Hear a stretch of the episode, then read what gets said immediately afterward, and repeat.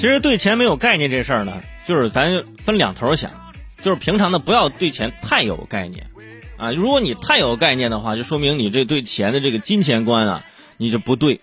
你比如说现在有些年轻人啊，一毕业不行，我要赚钱，对钱太有概念了，我要我要发财，但是往往就有些人呢，就利用年轻人的这个弱点，啊，让他们走上了啊，就是歧途，然后耽误了自己的时间，比如说。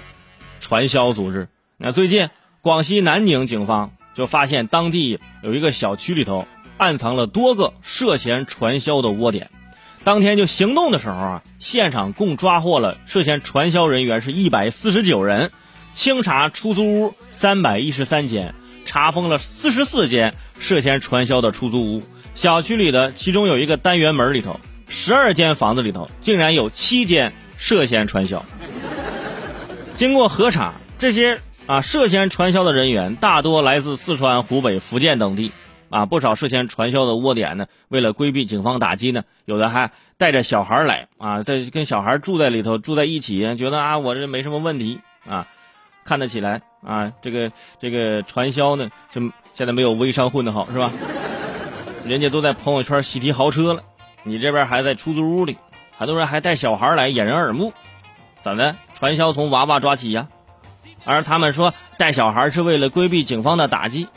我在想，你带小孩怎么能规避警方的打击？你说警察一进来，你们是传销吗？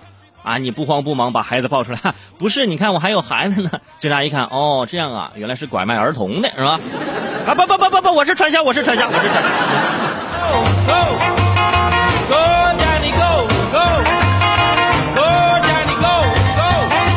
后来呢，这警察就，就是查他们嘛，就是发现，啊，他们发展的下线呢，有很多都是年轻人，其中有一个大学生，应该还是个好学生，因为后来警察发现这个这个大学生啊，就是为了做好这个工作呀，就是传销笔记写了十几本，写的就工工整整，特别好看，而且条理特别的呃不清晰，是吧？本身这事儿就是不是个清晰的事儿。你说你有这个认真努力的精神，你说这孩子你做什么行业你你你不行啊？你非得做传销，是不是？你去学校里代写作业都能赚一笔，当然这也不是这也不是这么正当的钱，反正就是你出去做什么工作你都可以赚这个钱。你说干嘛要非得去做这个传销？而且在采访中，就我就发现啊，就这群人其实混的都特别的不好啊，都没怎么赚到钱。我觉得有一个原因呢，是因为他们都住在一块儿。好家伙，竞争太激烈了！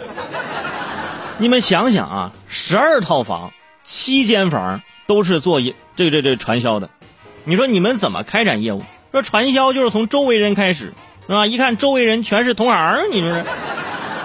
你还指望剩下的那那五家能养活你们吗？结果只能是自己人骗来骗去，肥水不流外人田，最终形成了一个经济闭环，你说？里面的钱出不去，外面的钱进不来啊！警察看到都很激动啊！啊，你们这么配合我们工作吗？都住在一起，抓起来实在是太方便了。